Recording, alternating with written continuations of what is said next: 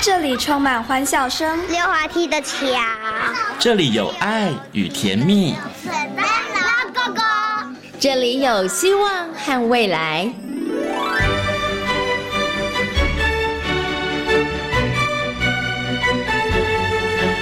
遇见幸福幼儿遇园，见幸福幼儿遇见幸福幼儿遇见幸福幼儿园。遇见幸福幼儿园。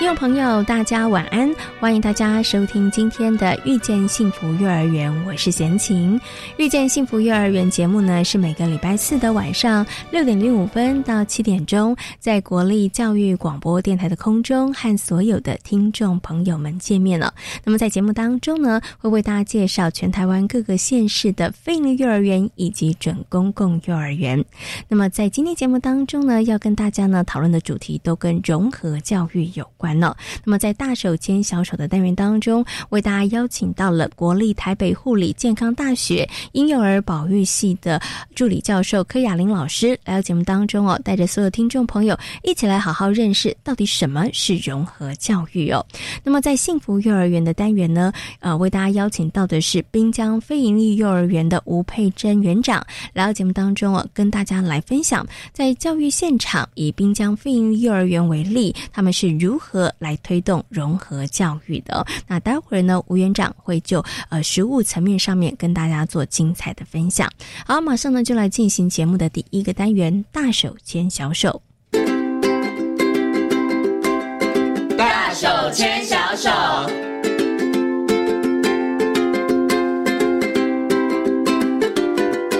这里是教育广播电台，您现在所收听到的节目呢是《遇见幸福幼儿园》，我是贤琴。接下来呢，在我们节目当中呢要进行的单元呢是“大手牵小手”的单元哦。那么在节目当中呢，贤琴常常会访问很多的非营利幼儿园，那么也有不少的非营利幼儿园呢，他们其实呢在推动融合教育上面，其实做的也非常的好哦。那但是呢，相信有一些听众朋友对于融合教育，嗯，可能你还不是太清楚，所以呢，在今天节目当中呢，很高兴的就为大家邀请到国立台北护理健康大学婴幼儿保育学系的助理教授柯雅玲老师呢，来到节目当中跟所有的听众朋友好好来谈谈融合教育。首先呢，先跟柯老师问声好，Hello，柯老师您好。嗨，你好，是，诶，想先请问一下柯老师一个问题哦，因为其实我走访全台湾很多这个非营利幼儿园，真的还蛮多的园所，它其实在推动这个融合教育，尤其像这个非营利幼儿园以及公幼，他们其实是、呃不利条件的学生，他们其实有保障这个优先入学。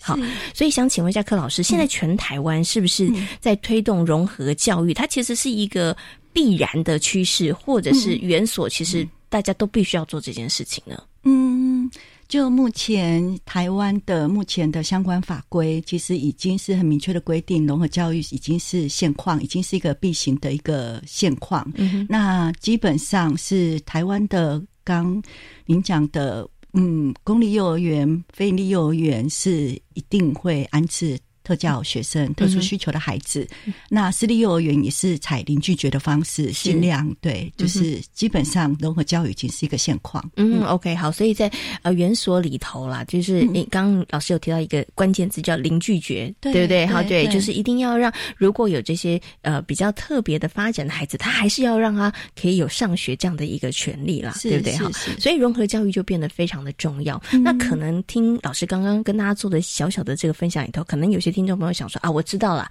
融合教育就是班级里头有特教生，就叫做融合教育。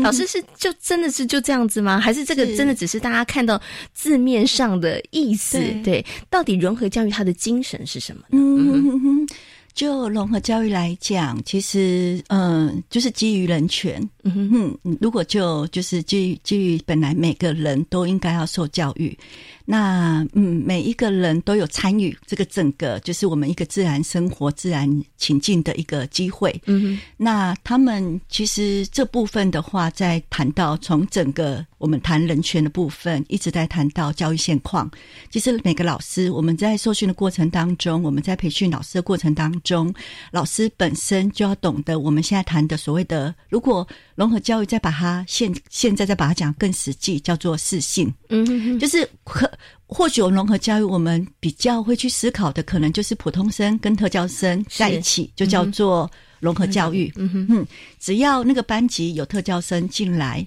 可是实际上我们了解，我们现在的我们现在幼教课纲的方式方向，其实更希望是每个孩子都有学习的机会，嗯哼你都有参与的机会。那这部分是老师要怎么样子，我们在谈的怎么样子可以符合每个人的每个孩子适龄适性，去设计相关的课程跟教材。嗯哼哼，然后，呃，我我我觉得那是一个难度非常高，可是我们现在所有老师都在努力的部分，就是怎么样去落实差异化教学。嗯哼哼，就是已经不是特教生跟普通生的差别，就是我只是要去思考说，哦，我这一群普通生，我应该怎么样给他一致性的课程？嗯那特教生，我可能需要一些相关的治疗师，或是呃询问辅导老师，或是请他上个别的课程。嗯哼，或是他进来之后，我可能就是需要一份 IEP。嗯哼，那现在要思考的是，其实每个孩子都不一样。像刚您提到的不利条件的孩子，嗯哼，其实像现在在台湾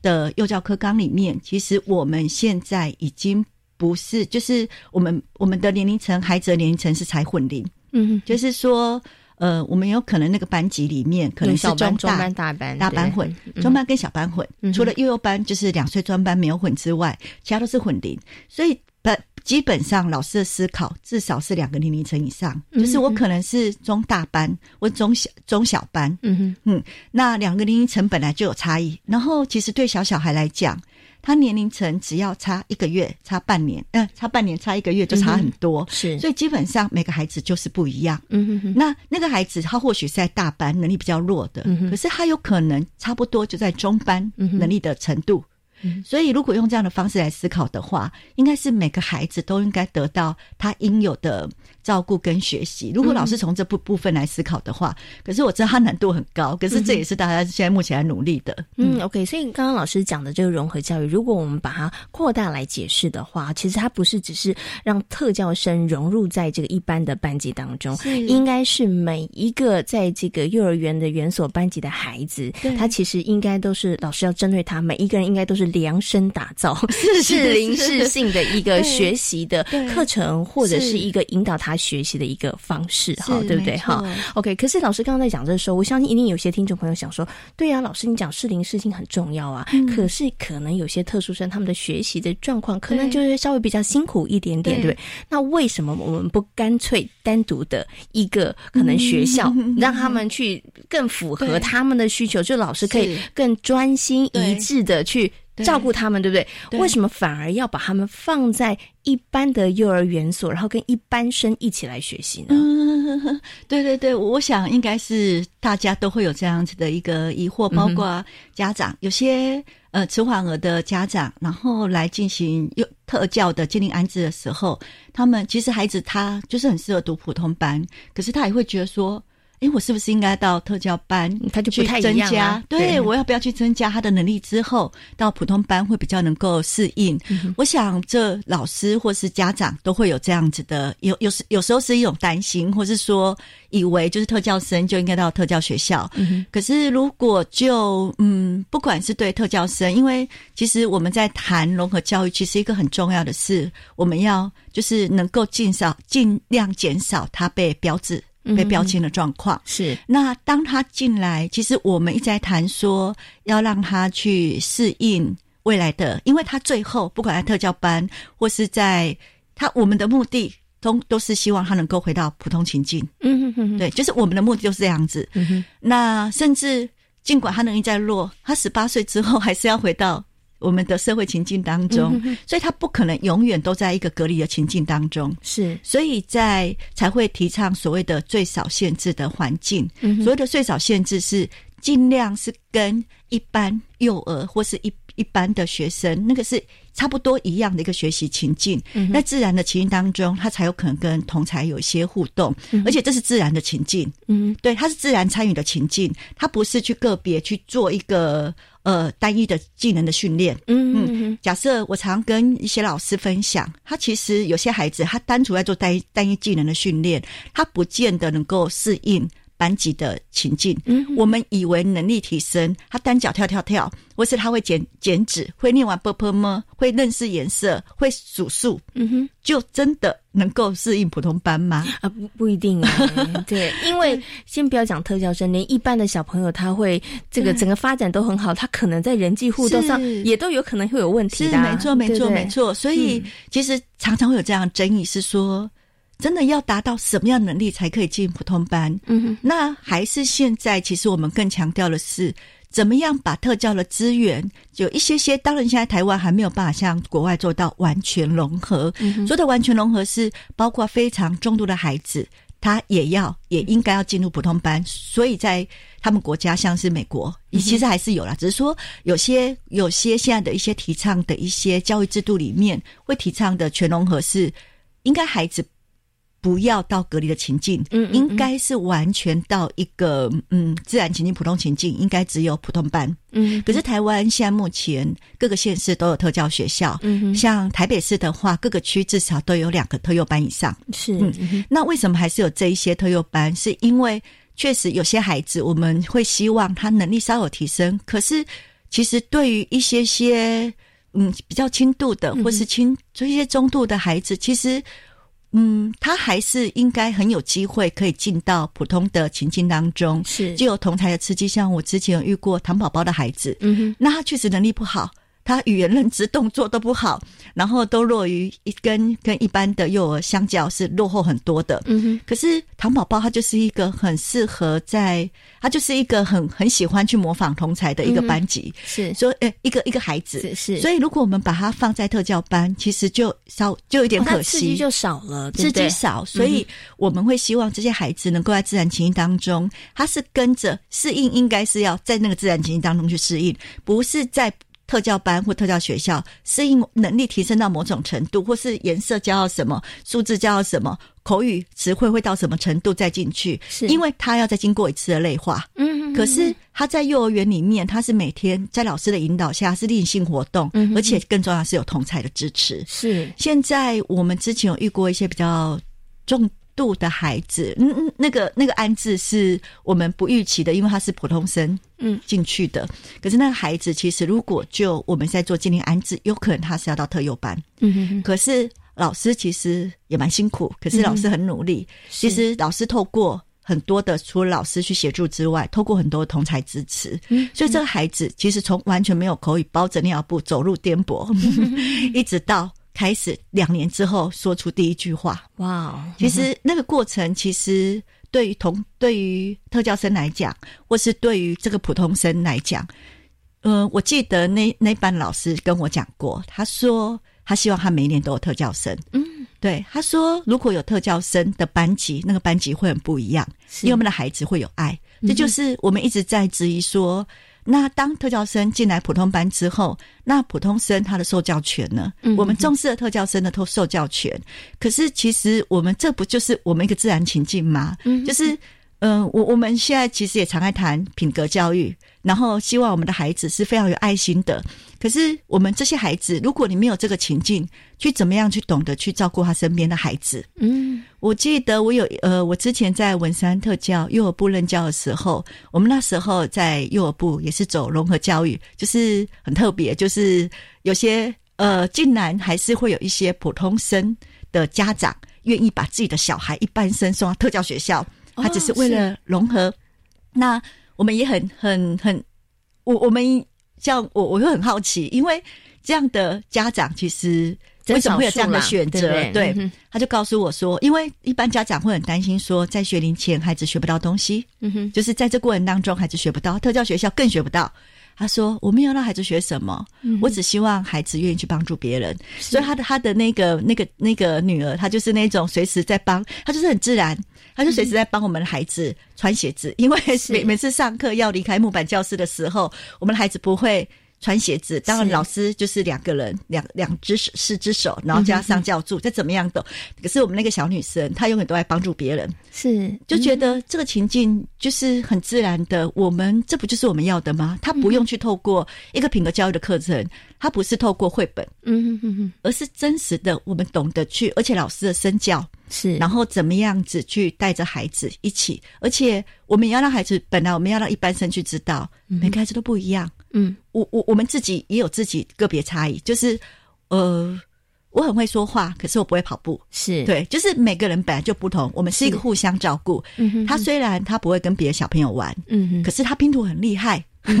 所以他是拼图高手。是就是我们用这样的方式去带领我们全班的孩子。嗯哼其实那位老师才会跟我分享说，他们全班的孩子都很不一样，包括他们的家长。是，嗯，他们的家长是一起来照顾这个孩子，你会很感动，嗯就是因为妈妈看到了，本来妈妈很担心她的女儿在照顾这一个孩子，可是妈妈看到这个孩子，她自己的孩子不一样了，啊是所以她每天她反而是去留意我们那个特教生，嗯啊她去留意他，他有没有口水直流， 然后就帮他擦口水，去提醒他，去跟他聊聊天，虽然他没有办法很多的回应，是，嗯所以或许我觉得这还有一些大家还在努力的部分，可嗯是我我们在现场确实看到很多这样子，就是对特教生、对普通生，其实它就是一个自然情境，嗯然后怎么样子去落实我们每一个孩子都有受教的机会，而且是不是只有在能力或是学科能力，更重要的是。我们在我们怎么去思考，怎么去友善的去对待我们身边的每一个嗯每个人，人这也是是我们在学的，在幼教里面，我我相信我们也都是很重视这个部分。 嗯。如果孩子能够从小的时候，我觉得就在一个自然的环境氛围当中来学习。刚刚老师有跟大家分享，其实是很感人的，就是你会看到特教生，他会因为同才，他也会有一些刺激，对他也会有一些成长跟进步。而一般的孩子，普通生，他们也会因为这样子，真的是一个很特别的一个呃成长的呃怎么讲？陪伴者，嗯 就是陪伴他，我觉得他也会有一些成长跟学习啊。嗯像贤琴之前曾经访问过这个慈母飞鹰幼儿园呢、他们有提到，哎，他们其实在推动融合很多年，他们就发现，其实这个普通班的孩子一般生呢，他们其实的挫折忍受度其实很 高，对不对？因为可能小朋友他们可能嗯对对我可能对好了积木，但是走 过去哇就被弄倒了，他要忍住，对对对，可能他第一次会生气，但是可能哎一而再再而三，他就会知道说哦，他也不是故意的，嗯怎么跟他说哎，对怎么跟他说？然后可能就会好啦，没关系啦，那我就再堆一次好了。嗯他说，其实你会发现孩子很多的性格的部分上面，其实也会因为跟这个特教生相处，他会有一些不太一嗯样，会有一些改变，是对不对？所以我最后想来请问一下老师，所以如果以我们刚刚讲的推动融合教育是一个现在一定要可能就是普遍大家都要走的一个趋势的话，可是以一般的园所来讲，我们刚刚讲，你看它要兼顾的面向这么这么的多，一个园所它怎么样开始去真的。实施融合教育，或是把融合教育做好，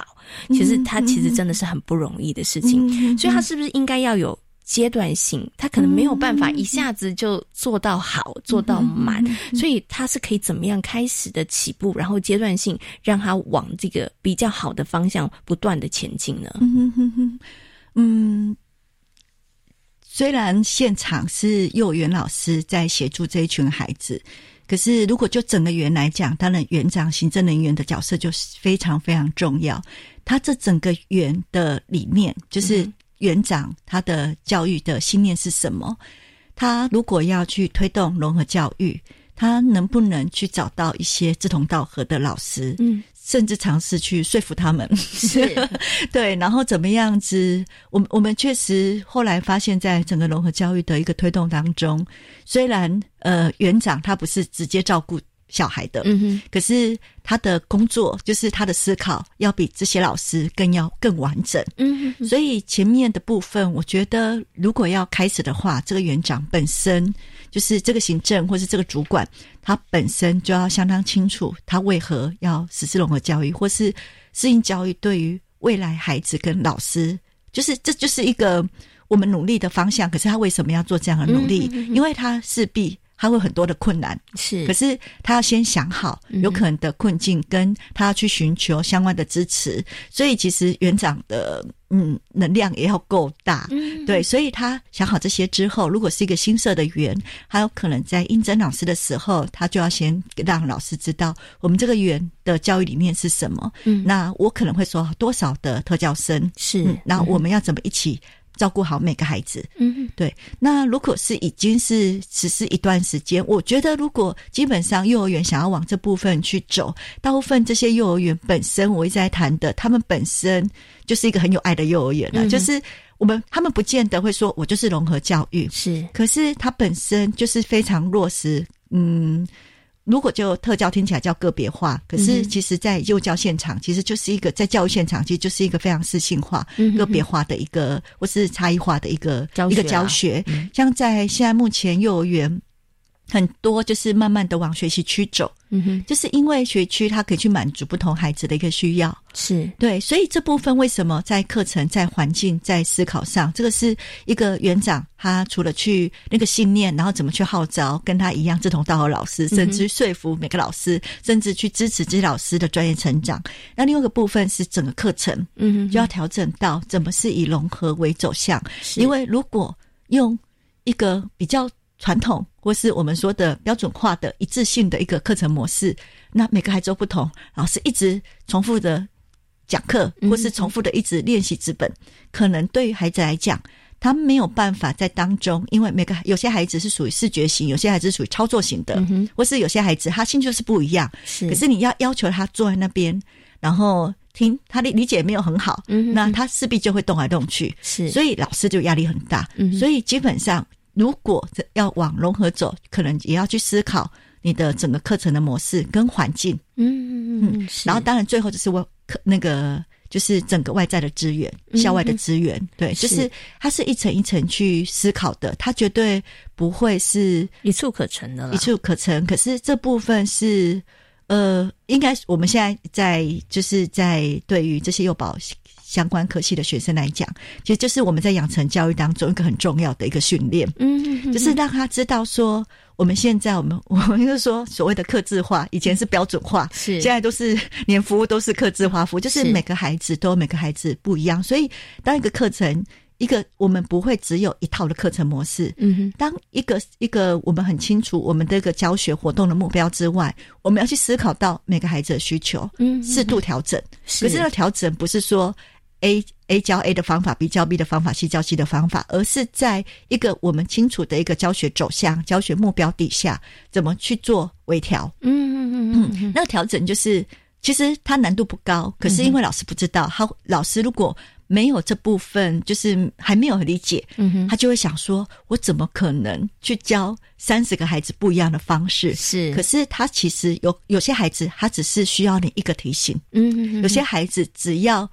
你一个动作的协助，或是只是一个示范，或是是你改变一个教材，嗯哼对他就可以把这件事情做好。是，所以我们还是可以达到我们期待的活动目标。嗯嗯而且这些都是老师可以做的，是可是那个调整就是势必是需要，所以从前面的整个圆的思考，一直到整个课程跟环境嗯哼的一些调整，然后是外在资源，这个是在呃在实施融合教育之前，可能可以有有预计要这么做。我可是我相信现在其实我一直在讲，嗯、我们我们在幼幼教现场，其实很多老师们他们没有在谈融合教育，可是他们都在是做 了，他们都在做了，对他们，可是他们做的做法就是这样，就是是他们把课程、跟教学、跟环境都思考到位，嗯然后当孩子进来之后，他可以依照孩子的个别能力再微调。是对嗯，OK，好，所以呢，刚刚老师有提到了，诶，在实施融合教育，其实我觉得刚刚老师讲的，其实应该也就是所有的元素里头，我觉得你一定要先确定你的理念、核心想法是什么，嗯对然后对大家我们其实是有共同的理念的一群伙伴，园长、老师、行政人员，是然后我们往同一个方向迈进，是然后在那个过程当中，我们要提供给孩子什么样子的课程？老师刚刚有讲了，孩子的个别化的差异，怎么去嗯对尊重孩子每一个不同独立的这个个体，然后提供孩子他们所需要的一个学习。这个老师需要去学习啦，嗯他这个也就是幼儿老师、幼教老师的专业。 对，没错，没错， 然后呢，在尤其如果你又是实施融合教育，我觉得再结合外部的资源的这个部分，其实是。非常非常重要的哈、OK，我们下次呢再请我们的柯雅玲老师哦，在空中跟大家做精彩的分享。那今天呢也非常谢谢呢柯老师在空中跟大家呢谈到融合教育哦。那相信呢经过今天老师的说明之后，大家对于融合教育应该已经有了一些初步，然后比较广的一个认识了。那今天呢也非常谢谢柯老师，谢谢您，谢谢谢，谢谢。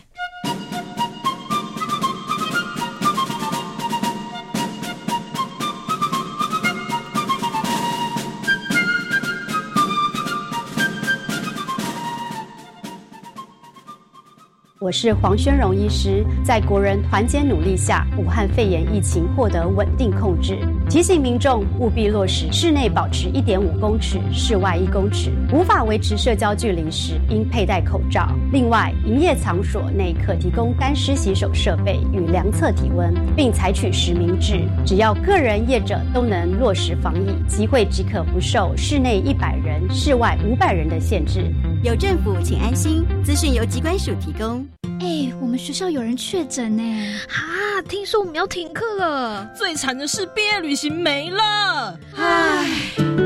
面对疫情，除了叹气，你还可以这样做：当我们的期待不能得到满足的时候，山不转就路要转。教育电台 Channel Plus 主题频道推出防疫效应“爱不停学”单元，帮助学校亲师生安然度过防疫期。欢迎上网搜寻教育电台，爱不停学。疫情影响，收入变少，又要还就学贷款，怎么办？放心，政府已经提出减轻学贷还款措施，学生贷款利率由百分之一点一五调降到百分之零点九，而且从八月一号开始实施，学贷还款最长可以十六年，不需要偿还本金，放宽只缴息不还本的年限。我想申请缓缴本息也行啊，最多可以申请八年。以上广告是由教育部提供。大家好，我们是台湾弦乐团，我们都在教育广播电台。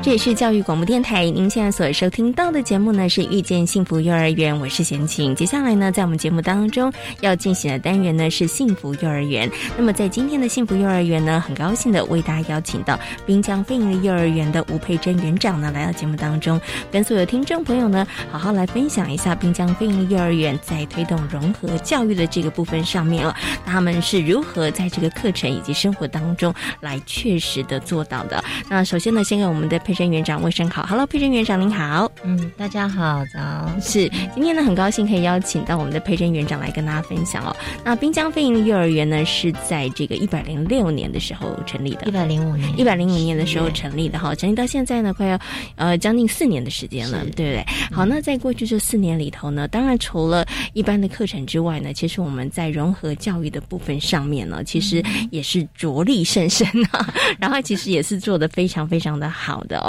那我想是不是可以先请这个园长跟大家来谈一下好了？呃，为什么会在融合教育这个部分上面，其实是会呃花比较多的力气，然后甚至在这个部分上面会推动比较多呢？嗯、呃，这个当然，嗯、呃，我们如果就实际的成立的一个状况来讲，确实在贝尼幼儿园里头，当初呃，其实政府是有要求要有收一定比例的特殊孩子，嗯哼，对。呃，就是不利条件的孩子。那当然，不利条件的孩子不只是在特殊幼儿这一块，还包括其他的家庭或者是一些呃经济上的弱势。那对滨江而言，呃，为何要把融合，呃，比较着力的在滨江的一个课程上，甚至是呃整个园物的发展上做一个规划？当然，这个可能也是要回到就是。呃，我跟我们另外一个老师，另外一位老师，我们本来嗯就期待能在这一块多着力，嗯,嗯,嗯，因为在我们过去的一个教学经验里头，我们也长时间在接触融合这个部分。那也想说，现在接了这样的一个非盈利的幼儿园，我们能不能借由呃政府的资源，嗯，能够更呃扩大，然后有更多的。呃，力气去 照顾这一群呃，可能比较需要被照顾的孩子。嗯，对。所以刚刚其实园长提到了，因为在非营利幼儿园里头，它其实有一个部分就是不利条件的孩子，他们是优先入学的。嗯、那这个不利条件的孩子，他可能包含了可能家里面的经济的弱势，或者是孩子可能在身心发展上面的有一些可能比较迟缓，或者有一些状况的哈。所以我想是不是可以请园长跟大家分享一下，以滨江非营幼儿园现在来说好了，那像这种比较稍微需要协助的孩子的比例，大概在园所里头占有多少？嗯、呃，因为我们全园。大概一百零六位孩子，嗯哼，那如果以全员的比例这样来看的话，大概将近百分之十左右，嗯哼哼哼，对，百分之十。那因为我知道滨江它其实有四个班级，是、嗯、对，然后是混龄的班级，是大概这样打散，每个班大概有两个到三个小朋友左右，嗯、呃，对。其实确实比较难平均，因为有时候会看进来的孩子的年龄层，那我们还是在安排上会尽量。呃，不要在某一个年龄层造成呃太大的负担。嗯，所以平均来看，应该说，呃，二到三岁的话，确实他年龄比较小。然后呃，在这个年龄层呃比较有断定是特殊孩子的比例相对比较低一些，嗯、因为都还在一个观察的状态。所以，呃，三到六岁的年龄层，我们通常大概就是两位到三位左右。是，OK，、嗯、好。那现在以这样子大概百分之十左右哈，那所以在课程上面呢、啊，其实你们如何来真的做到这个融合？您刚刚有提到了，嗯、因为是您也是跟另外一个老师，其实本来就有接触了，所以真的也很希望可以在非盈利这样子的一个呃幼儿园的体制里头，真的可以来照顾其他需要照顾的孩子。嗯、但是可能一般的听众或是一般的家长会想说，嗯，那那你们到底要怎么做？做呢？ 这样子会不会呢？也造成了可能其他一般生的小朋友，他们可能在上课的时候也会被影响到呢。嗯嗯、所以我想，是不是可以请园长就我们以滨江飞营幼儿园实际我们在执行或是推动的情况里头，来跟大家分享一下？嗯、好，好，那我想呃，要谈教学这一块，可能要先有一个呃简单的说明，是说，其实我们说融合，基本上在滨江来看待，就是一个。呃，以正常的教学来对待每一个孩子，嗯、嗯是因为呃，虽然说融合是提供给一些呃在发展上比较有需求的孩子而言，但是对其他孩子来来讲，其实每个孩子都是一个非常的个别化的个体，嗯、每个都有他发展的上的一个需要。嗯哼，对。那我们也是在一个我们整体的大的全员孩子的一个课程的规划下去针对。每一个呃特殊需求的孩子，他个人的发展上的需要，嗯哼，去拟定呃所谓他的 IEP 计划，嗯哼，所以应该说是在应价在一个全员的呃有共同进行的课程的一个状态下，针对每一个特殊孩子的需求，嗯，我们有帮他们再拟定一个他个人的一个发展的计划，嗯哼，那依据他个人的发展计划融入到。我们每一天在进行的这些相关的课程里头，嗯哼，因为它确实就我们在融合环境里头，本来就没有多余的人力，其实是可以为这群孩子在教学上能够多着力的，一定都是放到呃各个班级老师的一个工作上，嗯，那他怎么样让呃同时可以照顾一般的孩子，又能够提供特殊孩子在整个学习上的需要？他确实就要在大的环境、大的活动下，把这些特殊孩子的个人需求如何放进我们每一天的课程活动里头。嗯,嗯，那有一些方向、目标性的去去执行它。嗯,嗯,嗯，对。那也也还好，是说其实滨江的一个教学的形态走的是开放式的学习区。嗯，所以本来学习区的一个一个经营的模式，它就是很照顾。个别化的差异性，嗯哼，对，所以在整个课程融入课程里头，呃，就比较没有呃造成说老师在照照顾这群特殊孩子的一个过程当中会产生很大的困难度，嗯嗯，对，所以这也是因为教学形态上，它必须要有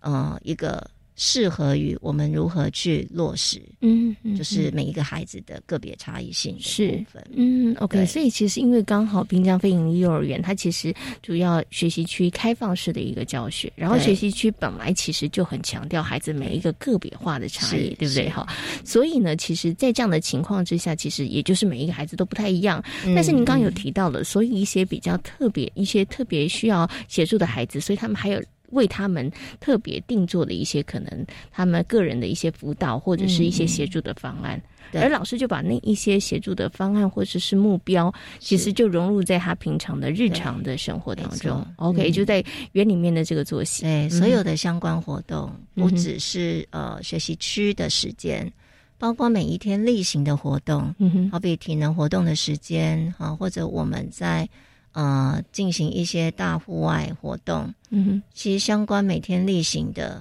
活动里头，都会是孩子呃去关照他所有的一个个人的发展目标拟定可以去落实的。嗯、尤其是呃有一些比较特殊需求的孩子，其实他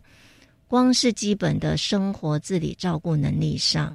其实就已经是他的发展的目标了，嗯嗯嗯，对，所以他一定都是融入在我们每天例行性的活动里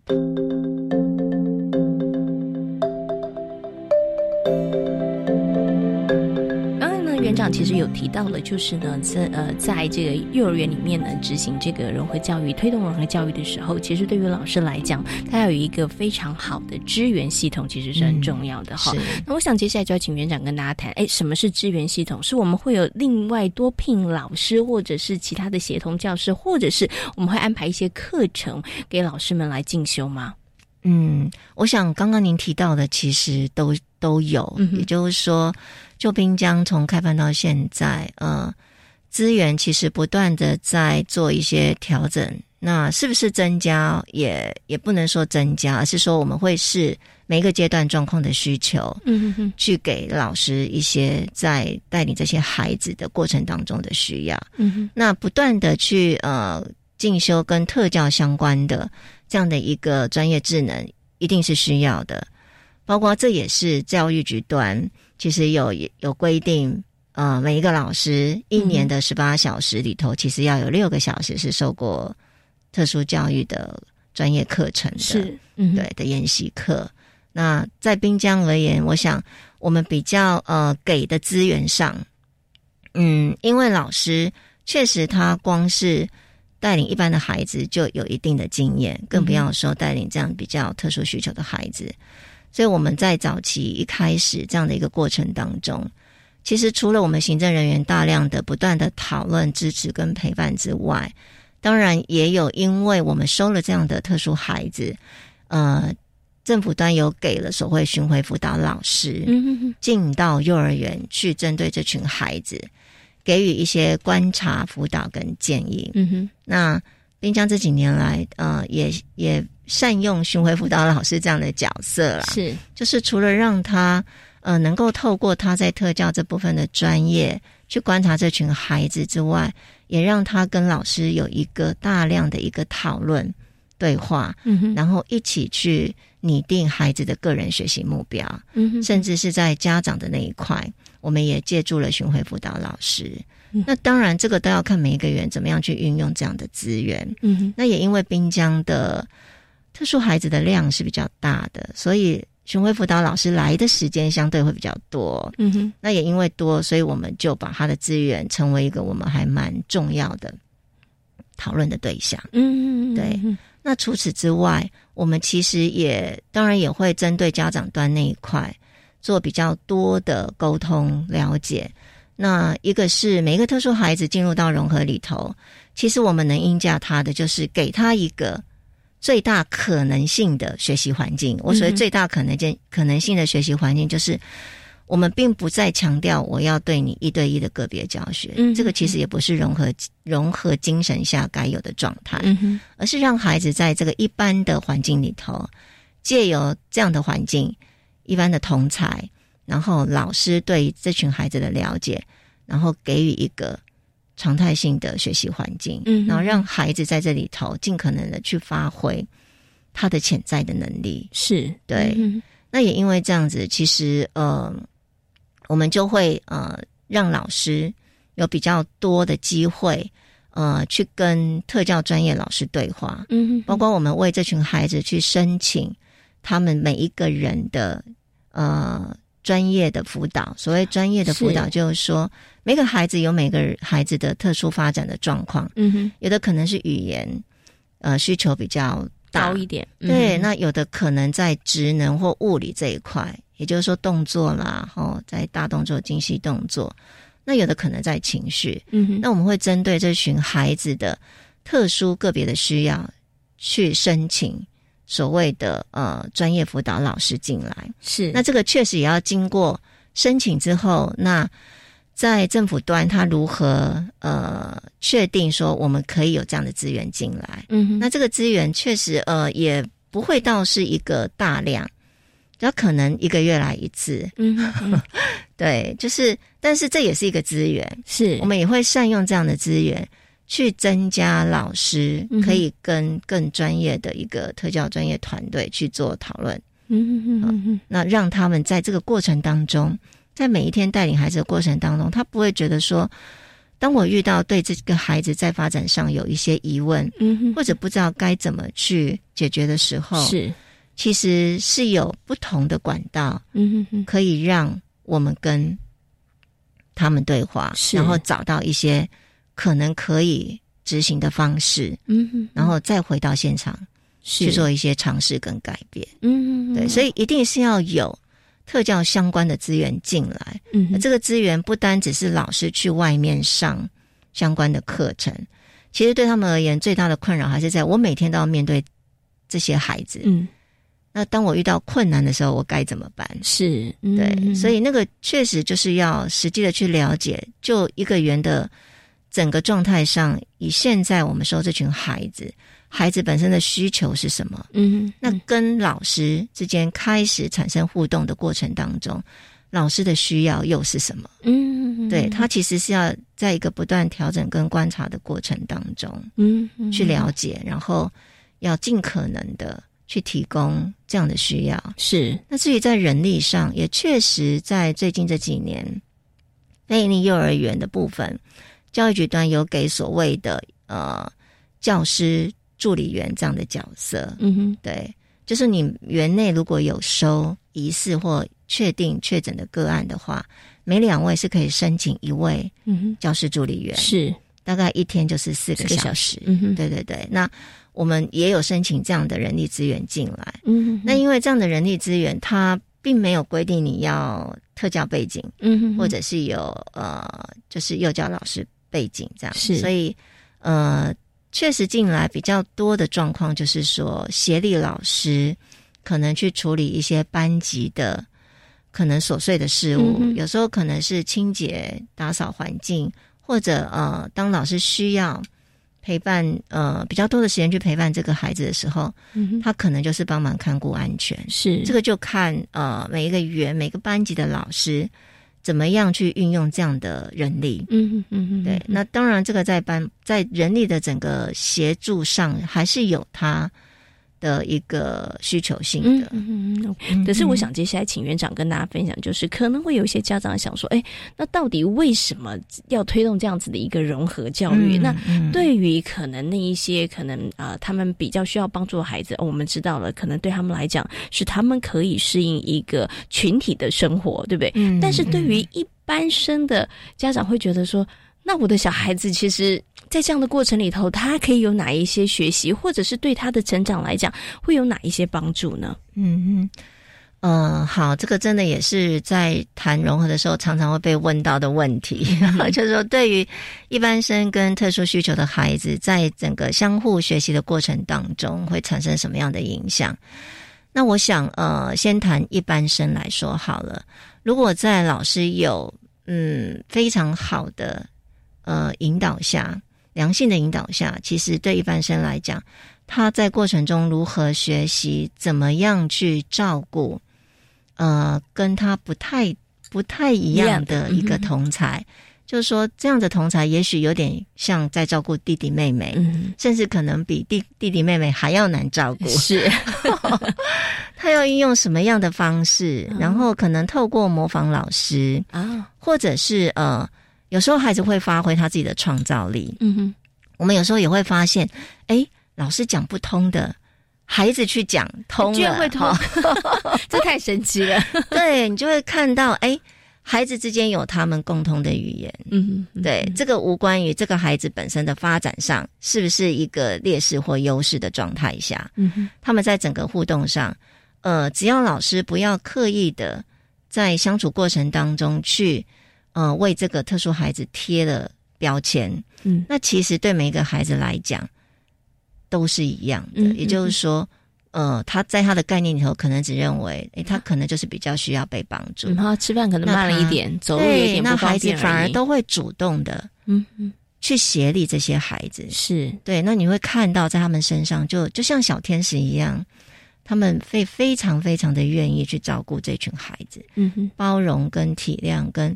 细心上，其实。你就会看到每一个孩子会发挥这样的特质，嗯嗯，对，甚至会跟着老师一起去想办法，是怎么样一起去照顾这群比较需要被照顾的孩子。是，那对于在特殊孩子身上来看，就像我刚刚讲到的，融合我我自己这这几这这这应该是二十年了吧？有没有接触融合教育二十年，将近二十年，从早期八十。五六年开始推融合的时候，就一直在现场。我其实呃，自己最大的一个一个概念是说，融合，我想就是让这群孩子有一个给他一个最大可能性的一个学习环境。嗯哼，所谓最大可能性，就是说我我给了一个这样子，呃，不是一个特殊生。特别需要的孩子，只看到特别需要孩子的环境下，我让他到一一般的环境里头，而这个环境又是在一个关照个别的差异性、嗯嗯、这样的一个环境可以讲说，其实对他来讲，其实也是一个友善的环境，对对不对？可以这么说。嗯哼。那当然，呃，你说特殊孩子进到融合环境里，是不是呃一定都有他学习上的效益？我想从广义来看。呃，应该都会有让孩子去看到，可能比他在整个发展能力上比较好，他有一个模仿学习对象之外，这个应该在大部分的环境都有的。但如果他进入到的一个环境，他真的是能够关照个别差异性的话，在整个学习的效益上，其实是会大大的提升的。嗯嗯嗯，因为他就已经尊重到每一个孩子的需要。嗯嗯嗯嗯，他不会被个别化。是对，他应该不会被独特化吧？是是，嗯、对，所以呃，在我们这样的一个陪伴的过程当中，呃，我们确实会看到孩子他们从同才身上，然后从老师呃给予的一些引导、陪伴的一些方式上，孩子其实一步一脚印的，我们都会看到他们的成长不断是嗯哼在往前嗯的，是。就我自己的经验里头，呃，其实我我们曾经陪伴一个从两岁进来的自闭症的孩子，他当初进来是完全没有语言，呃，就是比较典型的自闭症的孩子，嗯、一直到他毕业，开始已经有简单的模仿的语言出现。哇！那我想、嗯、这个都是老师一点一滴，包括他的同才，嗯嗯，因为他没有语言，同才怎么跟他互动？是。 要能懂得他的肢体语言，嗯、 老师们也要能解读他的肢体肢体语言。是，然后包括说整个工作的团队，嗯，其实不只是老师。我要强调的另外一个部分是在融合的环境里头，全员怎么一起来推动融合也很重要。嗯，就是说这群孩子的学习更不会只是在教室里，是他其实触及了，当他跨进幼儿园的那一刻就开始。是，所以所有的工作人员怎么样？认识这个孩子怎么样，有些基本的对待的方式，嗯，这个都是全员的工作人员要知道的，是因为他的学习是无时无刻的，嗯，对，也必须在这样的一个过程当中，我们才能去关照到呃老师的需要跟孩子的需要，嗯、然后他们才能都有同步的成长的可能性。嗯，OK，对,对，就是